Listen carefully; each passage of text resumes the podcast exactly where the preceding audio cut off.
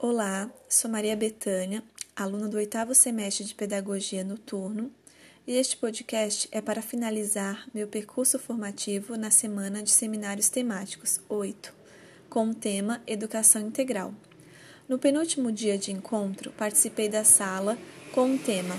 O Autoconhecimento e o Desenvolvimento Integral, com a convidada Mari Maturato e apresentada pela educadora Ângela de Paula e educadora Edna, ambas do Instituto Singularidades. Nesta noite, a Mari apresentou aspectos humanos a serem desenvolvidos para que o ser humano alcance seu autoconhecimento, sendo eles mental, físico e intelectual, levando em consideração que estes aspectos vão de encontro com os aspectos de educação integral, onde o sujeito desenvolve no âmbito individual, coletivo e do sistema. O bate-papo nessa noite tanto, quanto a, tanto quanto com a convidada quanto com as educadoras, fizeram refletir como o autoconhecimento tem tudo a ver com a educação integral, pois só é possível desenvolver práticas pedagógicas com o objetivo de desenvolvimento integral dos alunos se eu, como educadora, conseguir me desenvolver integralmente também. Eu, como educadora, preciso entender minhas emoções e como elas refletem no meu dia a dia para assim, quando estiver dentro de uma sala de aula, perceber quando o meu aluno emocionalmente não está bem e isso está refletindo em seu aprendizado. É necessário que, como educadora, me conecte comigo mesmo, como pessoa e profissional, e cuide de mim e me olhe, para que depois eu possa cuidar e olhar do e olhar o outro e assim entendê-lo. Este autoconhecimento me permite olhar para as minhas práticas e pensar criticamente sobre as minhas escolhas. Pensar a educação integral, levando em consideração meu autoconhecimento e dos meus alunos, faz com que eu desenvolva um trabalho voltado não em transmitir conhecimento e conteúdos, mas em aprender junto com os meus alunos e desenvolver, desenvolver neste aluno aprendizados significativos. Pensando nisso, faço ligação com o artigo lido após o encontro síncrono da noite, com o título A Formação Humana Integra a Educação Integral o que essas práticas pedagógicas têm a nos dizer? Que trouxe à luz o entendimento que o modo tradicional massificador que é feita educação só é possível ser mudado através de quando muda a concepção de educação. É pensar práticas pedagógicas com a gestão da escola e principalmente com o educador que está em sala de aula. O artigo mostra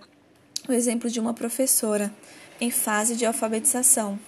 que mostra que o modo de desenvolver os conhecimentos esperados para a faixa etária não precisa ser engessado, que há maneiras de elaborar práticas mais significativas, levando em consideração que o aluno faz parte desse processo de conhecimento, que ele é produtor de conhecimento também. No exemplo da professora, outro aspecto que vai de encontro com a educação integral, levando em consideração um dos campos funcionais para esse tipo de educação, é o aspecto afetivo, o fato dela estar próxima dos alunos e falar com eles de forma próxima e acolhedora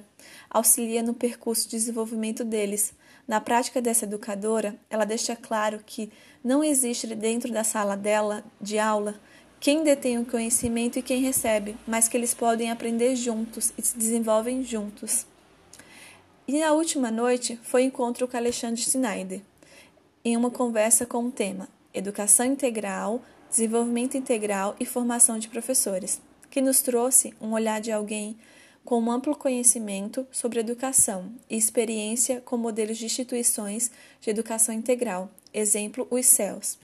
Através da sua fala, ficou reforçado o que aprendemos durante a semana, que para desenvolver um trabalho de educação integral precisa de mudanças de concepção de educação, políticas públicas que garantam isso, que não é apenas mais tempo na escola que transforma a educação em, algo, em educação integral, mas que é o currículo. É preciso que haja formação de professores para essa forma de fazer educação e que os projetos político-pedagógicos sejam desenvolvidos com a finalidade de desenvolvimento integral do sujeito. Finalizo meu percurso formativo nesse seminário dizendo quanto neste momento de formação final na graduação de pedagogia no Instituto Singularidades me fez refletir a importância de um currículo bem planejado e articulado com as práticas. Este tipo de formação desenvolve profissionais na área de educação muito mais bem preparados e com um olhar diferente de fazer educação enxergar os sujeitos e a sociedade em geral. O tema Educação Integral é extremamente pertinente na formação de educador. Me trouxe um olhar diferente de ver o meu aluno e no que devo auxiliá-lo no seu desenvolvimento, e também me fez entender que educação acontece o tempo todo e por toda a vida. Por isso a importância de uma formação continuada e desenvolvimento pessoal, pois só consigo me desenvolver, pois só consigo desenvolver meu aluno integralmente como, quando eu como educadora também me desenvolvo como ser integral Fica aqui meu agradecimento por este seminário.